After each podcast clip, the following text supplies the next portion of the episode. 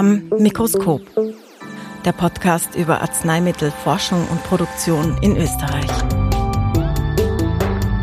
Eine Initiative des Fachverbands Chemische Industrie und des Forums der forschenden pharmazeutischen Industrie in Österreich am digitalen For Game Changers Festival. Herzlich willkommen zur ersten Ausgabe vom Am Mikroskop. Es geht um Arzneimittelforschung und Arzneimittelproduktion, etwas, das uns ja mit einem Schlag ins Bewusstsein gerückt ist im letzten Jahr, mit diesen Fragen, Wer findet den Schlüssel zu einem Medikament? Wer produziert es? Welche Länder haben Vorrang, wenn es um Impfstoffe geht? Wie steht Österreich da drin? Das hat uns alles so beschäftigt im letzten Jahr, auch uns beim For Game Changers Festival. Ein großer Schwerpunkt in unserer digitalen Edition heuer. Und das ist das Thema in diesem Podcast, eine Initiative des Fachverbands Chemische Industrie und des Forums der forschenden pharmazeutischen Industrie. Da wollen wir diese Fragen klären. Wo steht Österreich in der Forschung und in der Produktion? von Arzneimitteln. In der ersten Folge widmen wir uns einer Forderung, die im Zuge der Corona-Krise besonders oft aufgetaucht ist, nämlich dass Österreich autarker werden sollte, also dass mehr Arzneimittel in Österreich selbst produziert werden sollen. Aber ist das jetzt nur populistisch oder ist das wirklich wichtig und geht so einfach? Das bespreche ich in dieser ersten Folge mit meinen Gästen. Ich begrüße herzlich Gottfried Haber, Ökonom. Grüß Gott. Und ich begrüße herzlich den Global President B2B und Country President Austria bei Sondance Novartis, Michael Kocher. Guten Morgen, Frau Milborn. Herr Kocher, Sie sind in Kundl zugeschaltet zu uns, was sich perfekt trifft, weil dort bauen Sie ja gerade die Produktion aus für Penicillin. Aber da kommt auch ein Impfstoff dazu, darüber sprechen wir gleich. Aber Herr Haber, ich würde zuerst ganz Sie als Ökonom fragen, damit wir mal so das, äh, das Bild bekommen. Ist Arzneimittelproduktion und Forschung in Österreich wichtig oder ist das irgendwie so ein kleines Ding bei uns? Ja, die Pharmaindustrie insgesamt ist durchaus ein bedeutender Wirtschaftsfaktor. Man kann davon ausgehen, dass direkt in der Pharmaindustrie etwa 5 Milliarden Euro an Wertschöpfung geleistet werden. Wenn man noch Folgeeffekte dazu rechnet, entlang der Wertschöpfungskette und Kaufkrafteffekte, dann ist man bei rund 10 Milliarden Euro. Und das heißt, wir sind in einer Größenordnung von etwa drei Prozent der österreichischen Wirtschaftsleistung. Also gar nicht so wenig. Drei Prozent, das ist ein ordentlicher Brocken eigentlich. Das ist oder? für eine einzelne Industrie durchaus äh, relevant und äh, auch für Österreich relevant, jetzt ganz unabhängig von der aktuellen gesundheitspolitischen Herausforderung durch Corona. Herr Kocher, wenn man das aus Novartis Sicht sieht, das ist ein globaler Konzern, ist auf der ganzen Welt vertreten. Wie sieht da die Wertschöpfung in Österreich aus bei Ihnen? Naja, also wenn wir es aus der reinen Zahlenperspektive betrachten, dann hat 2018 die, äh, unser Beitrag zum Bruttoinlandsprodukt äh, knapp 900 Millionen Euro betragen.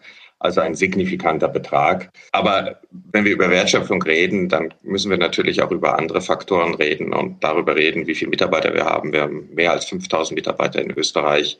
Welchen Beitrag wir bei klinischen Studien leisten. Wir investieren 4 Millionen Euro jedes Jahr in klinische Studien und geben österreichischen Patienten Zugang zu innovativen Therapien und wir versorgen äh, knapp fünf Millionen Patienten mit unseren äh, Produkten jedes Jahr. Das heißt, äh, knapp 60 äh, Prozent aller Österreicher werden zumindest einmal im Jahr mit einem Novartis oder einem Sandoz-Produkt therapiert. Zur Forschung würde ich gern später kommen, aber Herr Haber noch mal zu den Mitarbeitern. Wie viele Menschen arbeiten denn in dieser Branche in Österreich? Ja, das ist ökonomisch spannend, aber gar nicht so einfach zu sagen, weil ja diese Branche verschiedene Bereiche auch umfasst. Also wir sprechen von Herstellung, wir sprechen vom Handel, wir sprechen von der Forschung im Bereich der pharmazeutischen Produkte.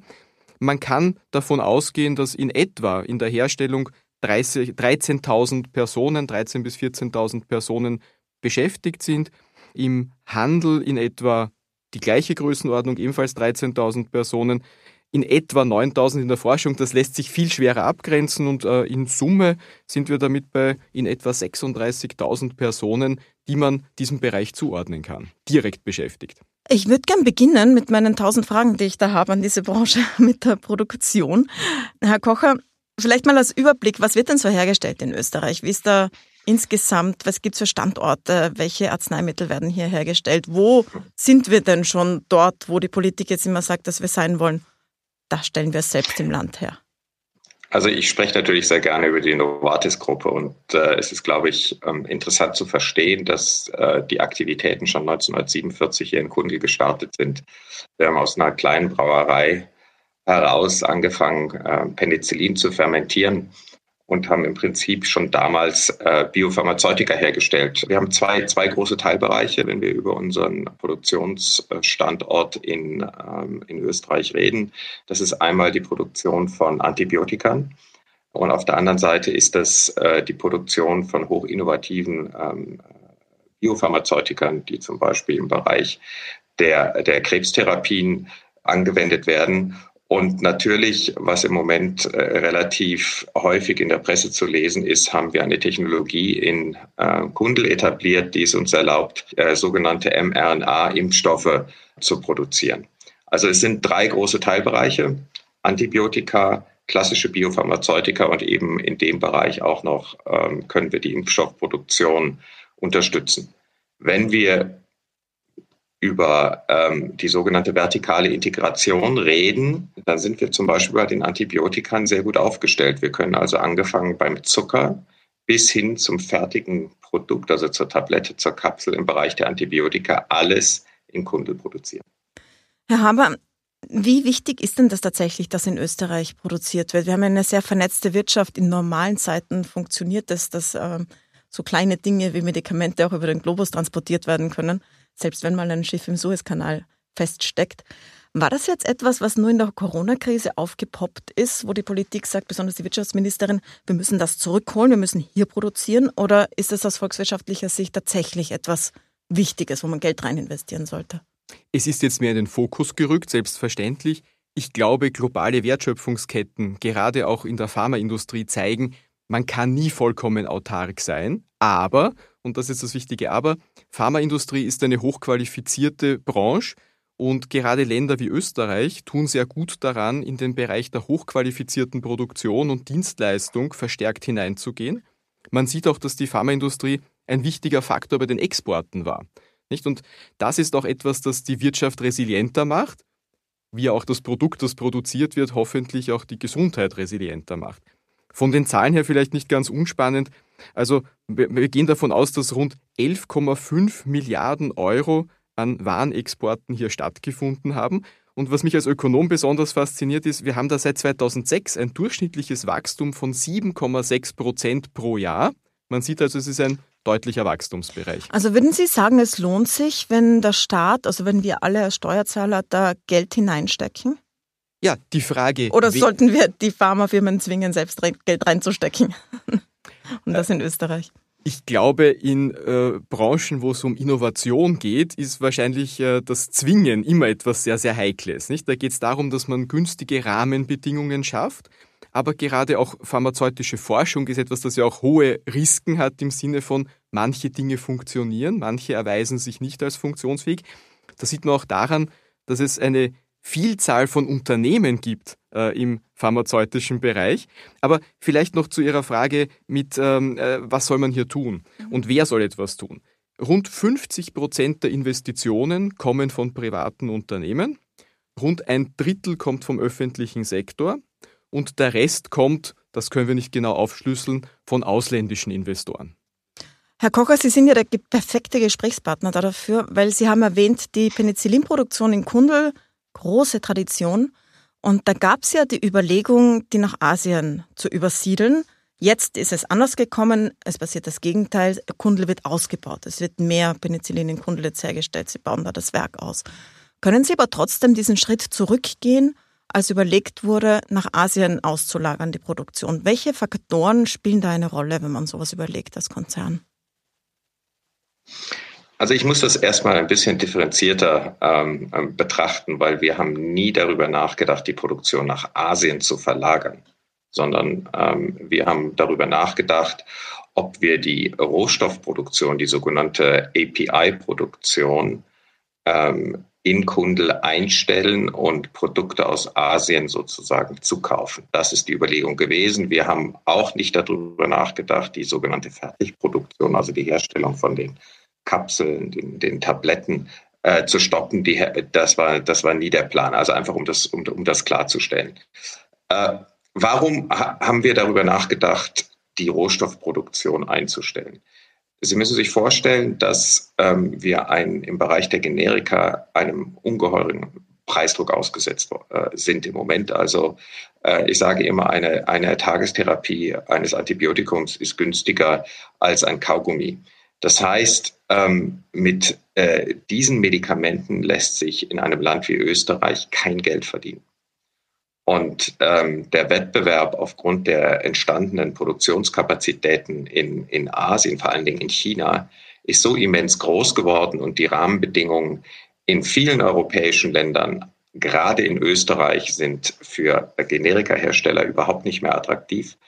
Äh, insofern ist dies eine, äh, eine sehr ernsthafte Überlegung gewesen. Und äh, ich muss sagen, wenn wir nicht mit der Pandemie konfrontiert worden wären, glaube ich nicht, dass wir langfristig die sogenannten APIs weiter in Kundel produziert hätten. Jetzt haben Sie viel investiert in Kundel als Novartis. Ich glaube 100 Millionen von Novartis und 50 Millionen kamen vom österreichischen Bund und vom Land Tirol die diese Strategie verfolgen wollen. Wir wollen, dass hier produziert wird. Wir wollen, dass das hier funktioniert. War das ein entscheidender Faktor für Sie, um das, ähm, diesen Teil der Produktion hier zu behalten und auszubauen? Vielleicht muss ich auch da ein bisschen ausholen. Wir investieren seit 2006 jedes Jahr 150 Millionen in unsere Produktionsanlagen. Also nicht Reinvestition, sondern wirklich Neuinvestition. Ähm, wir werden insgesamt in die Penicillinkette knapp 200 Millionen investieren. Davon kommen 50 Millionen äh, vom österreichischen Staat und 150 Millionen wird die Novartis-Gruppe dazu beitragen. Äh, das ist ein Prozess, also die Zahlungen sind auch noch nicht erfolgt. Die ersten kleinen Teilzahlungen sind erfolgt. Äh, und äh, insofern ist das, ist das eine Reise, die wir in den nächsten fünf Jahren zusammen antreten. Aber ja, ähm, äh, der Schulterschluss mit der Politik ist ein entscheidender Faktor gewesen, äh, der es uns erlaubt hat, äh, sozusagen diese Investitionen in Kundel zu tätigen und die Produktionsanlagen entsprechend aufzubauen bzw. zu innovieren, damit wir zukünftig wieder wettbewerbsfähig sind. Jetzt hatten Sie ja schon eine Produktionsanlage. Können Sie aber skizzieren, was notwendig ist, um ein Medikament herzustellen? Also was passiert zwischen der Entscheidung und dem Punkt, wo da die ersten Pillen vom Band in die Pakete hineinkommen? Wie kompliziert ist das? Nein, wenn wir jetzt beim Penicillin bleiben, dann haben wir bisher in Kundel eine, eine Vorstufe, die sogenannte 6-APA, produziert, haben diese Vorstufe in einem Werk in Spanien veredelt, haben dann diesen Rohstoff wiederum nach Kundel äh, äh, äh, verfrachtet und haben dann in Kundel die Tabletten äh, produziert. Das Verfahren der Veredelung dieses Rohstoffes ist ein chemisches Verfahren gewesen, das nicht mehr wettbewerbsfähig gewesen ist und man musste sich Gedanken machen, wie man diesen Produktionsschritt verändert. Und wir haben jetzt einen sogenannten enzymatischen Prozess, etablieren wir gerade, ähm, äh, der es uns erlaubt, kostengünstiger zu produzieren und vor allen Dingen an einem Standort zu produzieren. Konkret heißt das, dass wir im Labor die Produktionsschritte erstmal ähm, sozusagen simulieren, äh, dann in einem sogenannten, ähm, äh, in einer sogenannten Pilot Plant, also in einem größeren Maßstab, äh, dieses Produkt dann in Kundel produzieren, wo dann auch die entsprechenden äh, Maschinen und Kessel äh, äh, in einem kleineren Maßstab eben am Standort aufgebaut werden. Und dann last but not least kommt das Upscaling und dann wird er im großen Maßstab produziert, dann müssen diese Produkte zugelassen werden, freigegeben werden. Das ist also eine relativ komplexe Angelegenheit und ist nichts, was man innerhalb von einem halben Jahr oder Jahr etablieren kann. Und deshalb reden wir hier auch von einem Fünfjahreszeitraum. Also wir werden die Kommerzialisierung mit von dieses neuen Produkts wird 2024 starten. Herr Haber, jetzt hat sich da ja etwas gedreht in den letzten eineinhalb Jahren. Wir haben es vorher schon kurz angesprochen. Während man vielleicht, wenn man vor zwei Jahren gefragt hätte, ähm, soll die österreichische Regierung, soll das Land Tirol hier äh, 50 Millionen investieren, hätten vielleicht manche gesagt, so Pharmafirmen haben eh so viel Geld. Während jetzt so ins Bewusstsein gerückt ist, äh, wie wichtig es ist, Pharmafirmen zu haben, sozusagen. da hat sich auch im, im, Bewusstsein der Bevölkerung, zumindest was ich beobachte, einiges gedreht. Können Sie uns aber nochmal von den Zahlen her sagen, ähm, volkswirtschaftlich, ist das gut angelegt, wenn man in so einen Standort hinein investiert? Ich glaube, es sind zwei Fragen, die man da getrennt äh, klären muss. Die eine Frage ist, sind die Volumina volkswirtschaftlich relevant? Und das sind sie, wenn man sich anschaut, wie zum Beispiel ausländische Investoren äh, in Österreich in der Pharmaindustrie investiert sind, dann reden wir davon 5,5 Milliarden Euro an ausländischem Kapital, die hier investiert sind. Im Gegenzug haben auch österreichische Akteurinnen und Akteure rund eineinhalb Milliarden Euro in ausländischen Pharmaunternehmen investiert. Man sieht damit auch, dass es hier um globale Wertschöpfungsketten geht und eine global vernetzte Industrie. Die Möglichkeit, äh, die, die hier entsteht, äh, wäre auch vor Corona eine sehr gute gewesen. Forschung und Entwicklung sind etwas Wesentliches, für das die Dynamik einer Volkswirtschaft voranbringt. Corona hat es mehr in den Fokus gerückt, aber generell macht es schon Sinn, in Forschung und Entwicklung hier äh, als Österreich auch in einer globalen Liga mitspielen zu wollen. Und wir spielen hier auch mit. Äh, was zum Beispiel die wenigsten wissen, es gibt rund 2200 Unternehmen in der Pharmaindustrie in Österreich. Und das sind doch äh, durchaus Zahlen, die sich sehen lassen können. Jetzt spielen wir auch mit bei der Impfstoffproduktion und zwar in Kundel. Sie haben schon angesprochen, Herr Kocher, Sie haben jetzt auch die Möglichkeit, mRNA-Impfstoffe herzustellen und werden das ja auch tun. Können Sie uns sagen, wie der Stand jetzt ist? Ja, das, das werde ich sehr gerne tun. Ich würde ganz kurz noch mal eine Bemerkung zu dem Thema ähm, vertikale Integration in Österreich ähm, etwas sagen. Also zum einen ist es, ich glaube, relativ unerheblich, jetzt nicht volkswirtschaftlich, aber generell, ob wir in Österreich oder irgendwo anders in Europa produzieren. Es ist wichtig, dass wir äh, den Zugang zu ganz bestimmten Therapieformen in Europa garantieren. Das ist das erste Thema. Das zweite Thema, würden wir uns rein auf den österreichischen Markt fokussieren, das ist mit allem Respekt ein sehr kleiner Österreich, ein sehr kleiner Markt und wäre überhaupt nicht interessant für uns. Ähm, es ist ein interessanter Markt, aber allein gestellt wäre es nicht interessant. Wir, wir produzieren, also Kundel produziert 200 Millionen Tablettenpackungen pro Jahr.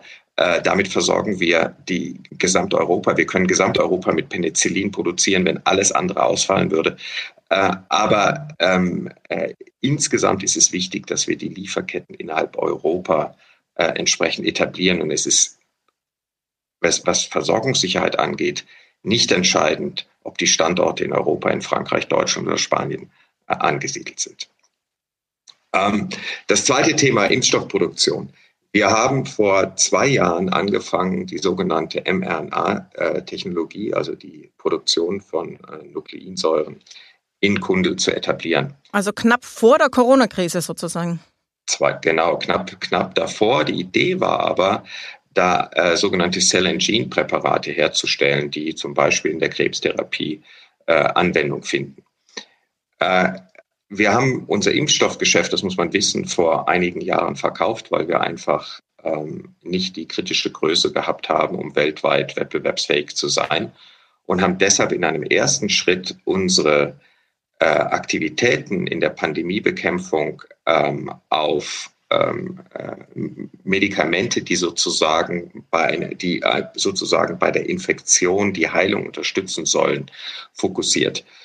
Wir haben dann ähm, äh, festgestellt, dass äh, wir eben die entscheidende Technologie in Kundl etabliert haben und durch einen äh, Umbau sozusagen relativ schnell äh, die Impfstoffproduktion unterstützen können und haben jetzt einige Kooperationen, ähm, die, über die wir ja auch schon öffentlich gesprochen haben, etabliert, wo wir als sogenannter Lohnproduzent fungieren und für andere Hersteller ähm, unterschiedliche Komponenten in dieser Wertschöpfungskette produzieren. Jetzt war ja dieses ganze Jahr über ein Riesenthema. Wer bekommt den Impfstoff zuerst? Wer bekommt wie viele Dosen? Da hatten die Länder die Nase vorne, die die Produktion und die Forschung in ihren Ländern hatten, also so wie die USA. Macht das jetzt einen Unterschied, Herr Haber, wenn wir sowas in Österreich aufbauen für künftige solche Krisen? Ökonomisch macht sicher Sinn, wenn wir hier stark sind. Österreich ist historisch eben auch ein Exportland und gerade in der Pharmaindustrie sind die Nettoexporte, die wir haben, beachtlich. Ähm, die Wertschöpfungsketten sind aber nicht auf ein Land beschränkbar. Ja, also ich, ich äh, würde auch äh, unterstützen, dass es hier sehr viel Sinn macht, dass man in Europa eine gute Pharmaproduktion hat, einen Standort hat, dass man nicht äh, vollkommen von globalen Märkten abhängig ist. Wir haben in der Pandemie aber auch gesehen, dass eben Lieferketten sehr kritisch von Vorprodukten und Vorleistungen abhängen können eine vollkommene Autarkie ist äh, eigentlich nicht denkbar, macht auch nicht Sinn. Dann würde ich zum Schluss noch gern zur Forschung kommen. Herr Haber, wie viel wird denn in Österreich in der Pharmabranche geforscht? Also wie groß ist denn dieser Teil? Die Forschung macht rund 300 äh, Millionen Euro pro Jahr aus äh, im pharmazeutischen Bereich. Das lässt sich auch statistisch nicht ganz exakt abgrenzen, weil ja die Pharmaindustrie hier sehr interessante Formen hat, auch der Zusammenarbeit. Äh, die großen Unternehmen forschen, es gibt sehr viele hochspezialisierte kleine Unternehmen, durchaus auch Start-ups zuzurechnen, die innovative Verfahren, innovative Therapien, innovative Pharmazeutika erforschen. Und das ist ein sehr dynamisches Umfeld, das wir in diesem Bereich äh, beobachten. Herr Kocher, an Sie die Frage, woran wird denn bei Ihnen geforscht in Österreich? Und Sie haben am Anfang schon erwähnt, die klinischen Studien, das ist ja auch ein Teil der Forschung sozusagen, wenn die Medikamente dann ausprobiert werden. Wie sieht es da aus in Österreich? Naja, ähm, also erstmal ist es so, dass die Novartis-Gruppe knapp 900 Mitarbeiter im Bereich Forschung und Entwicklung in Österreich ähm, hat, was, glaube ich, zeigt, dass das ein sehr interessanter Standort für, für die Novartis ist. Aber darf ich dann nachfragen, ähm, warum haben Sie die in Österreich? Gibt es einen Grund? Weil Sie könnten sie ja woanders, ich meine, Forscher gehen ja, sind ja recht mobil, die könnten sie woanders auch haben. Was hat Sie dazu gebracht, 900 hier in Österreich zu haben? Na, es ist auf der einen Seite hat es natürlich, hat es natürlich historische Gründe. Ähm, dann ist es so, dass wir äh, einfach sehr, ausge, sehr gut ausgebildete Forscher in Österreich äh, finden. Das universitäre Umfeld ist sehr attraktiv. Ähm, auch die, die Rahmenbedingungen, wie die Forschungsprämie zum Beispiel, äh, sind, sind durchaus attraktiv und sind ähm, äh, Punkte, die ähm, einen solch großen Standort in Österreich rechtfertigen. Und das Zweite sind die klinischen Studien. Das ist ja etwas, was echt aufwendig ist. Man muss ja ähm, ein Medikament testen. Dazu braucht man sehr viele Patienten. Da braucht man Zusammenarbeit mit Krankenhäusern. Wie viel machen Sie da in Österreich, Herr Kocher? Ja, wir investieren pro Jahr knapp 400 Millionen, äh, 4, äh, 4 Millionen, Entschuldigung, in, in, in klinische Studien. Wir sind damit der führende Anbieter. Das sind zwischen 1000 und 1500 Patienten jedes Jahr, die sozusagen in einer klinischen Studie Zugang zu unseren innovativen Therapien bekommen. Das ist ein signifikanter Beitrag auch im Kontext oder im Vergleich mit anderen europäischen Ländern. Was wir jetzt in der Corona-Krise auch beobachtet haben, ist diese Zusammenarbeit von sehr großen Pharmakonzernen mit kleineren äh, forschenden Startups, also bei BioNTech und Pfizer zum Beispiel. Das ist etwas, das ist in aller Munde jetzt, weil alle bekommen diese Impfung. Es gibt aber auch weitere. Ist das äh, bei Ihnen bei Novartis beziehungsweise generell in Österreich auch ein Ding, dass hier so kleine Firmen entstehen, die sich dann zusammentun mit ihrer Forschung oder mit ihrer Schnelligkeit, so wie bei Startups und großen Industriekonzernen? Ich glaube, dass, also erstmal ist es, ähm, glaube ich, wirklich neu, dass sich ähm, äh, staatliche Organisationen, große Industriepartner, ein universitäres Umfeld und eben auch eine Startup-Szene so schnell koordiniert haben und eben so innovativ gehandelt haben. Ähm, ja, wir äh, arbeiten sehr eng als Novartis-Gruppe mit ähm, innovativen mit, äh, Unternehmungen, mit Startups zusammen und äh, wir versuchen zum Beispiel gerade an unserem äh, äh, Standort in Kundl und Schaftenau einen sogenannten Industriepark zu etablieren, um eben eine Startup-Szene, wenn möglich, auch äh, bei uns hier in Tirol äh, zu äh, etablieren. Herr Haber, bitte. Man kann das auch mit Zahlen ganz gut festmachen. Wenn man sich den Stand von Mai, also ganz aktuell 2021 anschaut, habe schon gesagt, wir haben ca. 2200 Unternehmen der Pharmaindustrie. Davon stellen in etwa 150 Unternehmen pharmazeutische Produkte her. Und in der Forschung haben wir etwas über 800 Unternehmen, also die hier tätig sind. Ja, weil das eben von der Struktur her durchaus auch viele kleine sind, die hier hochspezialisiert forschen. Und man könnte fast sagen, es ist in gewisser Weise ein Ökosystem, wo eben über alle Größenklassen hinweg und über alle Ausrichtungen hinweg hier in der Pharmaindustrie eben sehr dynamische Prozesse in auch wechselnden Strukturen entstehen. Dann würde ich Sie Ihnen beiden gern zum Abschluss nochmal diese Anfangsfrage stellen. Ich glaube, wir haben jetzt im Gespräch festgestellt, äh, Sie haben gesagt, Herr Haber, es ist sinnvoll, hier zu produzieren. Ökonomisch ist es sinnvoll und äh, es ist gut, Produktionen aufzubauen. Wenn man das jetzt mehr haben will, so wie es die Politik jetzt sagt, sowohl auf Bundesebene als auch auf Landesebene als auch einzelne Gemeinden, jeder von denen sagt, wir hätten gerne mehr Forschung, wir hätten gerne mehr Produktionsstandorte. Was müsste sich ändern und welche Rahmenbedingungen würde es brauchen, damit es auch tatsächlich funktioniert? Herr Kocher, vielleicht beginnen Sie, weil Sie können ja diese Entscheidungen treffen.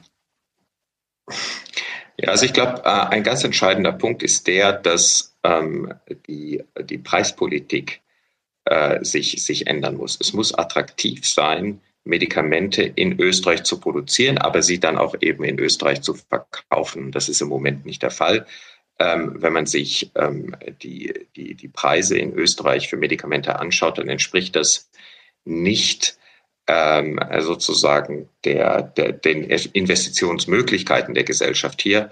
Wir sind sozusagen ein Niedrigpreisland in Europa und das macht es für uns nicht sehr attraktiv, a, weiter in Österreich zu investieren und b, ähm, unsere Produkte in Österreich ähm, im Markt zu promoten. Das richtet sich an die Sozialversicherungen, vermute ich. Das sind die Hauptkäufer von Medikamenten Absolut. wahrscheinlich. Oder die wollen natürlich Absolut. mit dem Geld, äh, das beigetragen wird von jedem im Land, möglichst sorgsam umgehen und möglichst äh, günstig einkaufen. Ähm, aber Sie sagen, Sie glauben, Sie sollten mehr ausgeben? Ja, absolut. Schauen Sie, auf der einen Seite investiert der österreichische Staat 50 Millionen in die Penicillinproduktion. Wir bauen da eine große Anlage auf.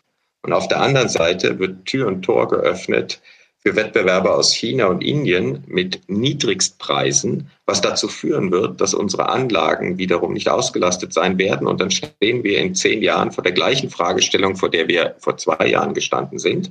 Macht es Sinn, Penicillin-Rohstoffe in Österreich zu produzieren?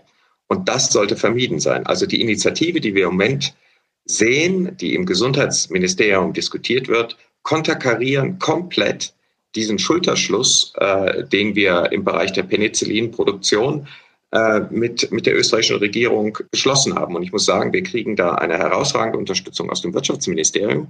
Aber die Diskussionen im Gesundheitsministerium sind alarmierend für die gesamte Pharmaindustrie in Österreich. Haber, jetzt können Sozialversicherungen ja nicht gut sagen, wir entscheiden jetzt mehr Geld auszugeben, oder vielleicht können sie das, äh, aber derzeit ist die Lage eine andere. Also die Sozialversicherungen sagen, wir versuchen möglichst wenig Geld auszugeben. Wenn das jetzt die Industriepolitik konterkariert, die man versucht aufzubauen, würde das bedeuten, dass man nicht in Österreich, aber zumindest in Europa einen geschlosseneren Markt schafft und es vielleicht schwieriger macht für diese billigen Medikamente aus China zum Beispiel überhaupt in den europäischen Markt zu kommen. Das wäre ja ein ziemlicher Paradigmenwechsel. Der pharmazeutische Markt ist für Ökonominnen und Ökonomen etwas äh, hervorragend Spannendes, weil es einer der komplexesten Märkte ist, die man sich vorstellen kann. Es beginnt damit, dass eben Forschung und Entwicklung äh, Dinge sind, da produzieren sie etwas, das dann am Ende aber eine Art Allgemeinwissen produziert. Da könnte jeder, der nicht geforscht hat, auch in diesen Markt. Und deswegen gibt es ja auch Patente und Patentschutz, damit man dann auch die Früchte seiner Forschung und seiner Investitionen tragen kann. Das führt aber dazu, dass auf der anderen Seite dann eine Art Monopolstellung für eine bestimmte Zeit entsteht. Und das führt wieder dazu, dass dann der Staat sagt, wir greifen ein bei der Preisbildung.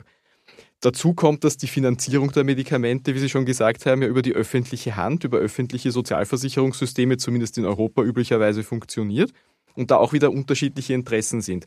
Also was ökonomisch wichtig ist, ist hier eine richtige Balance zu finden, einen funktionsfähigen Markt so gut wie möglich nachzubilden. Wir Ökonomen sprechen immer von einem Level Playing Field und meinen damit, es muss also eben auch Wettbewerbsneutralität geben äh, gegenüber den unterschiedlichen Anbietern.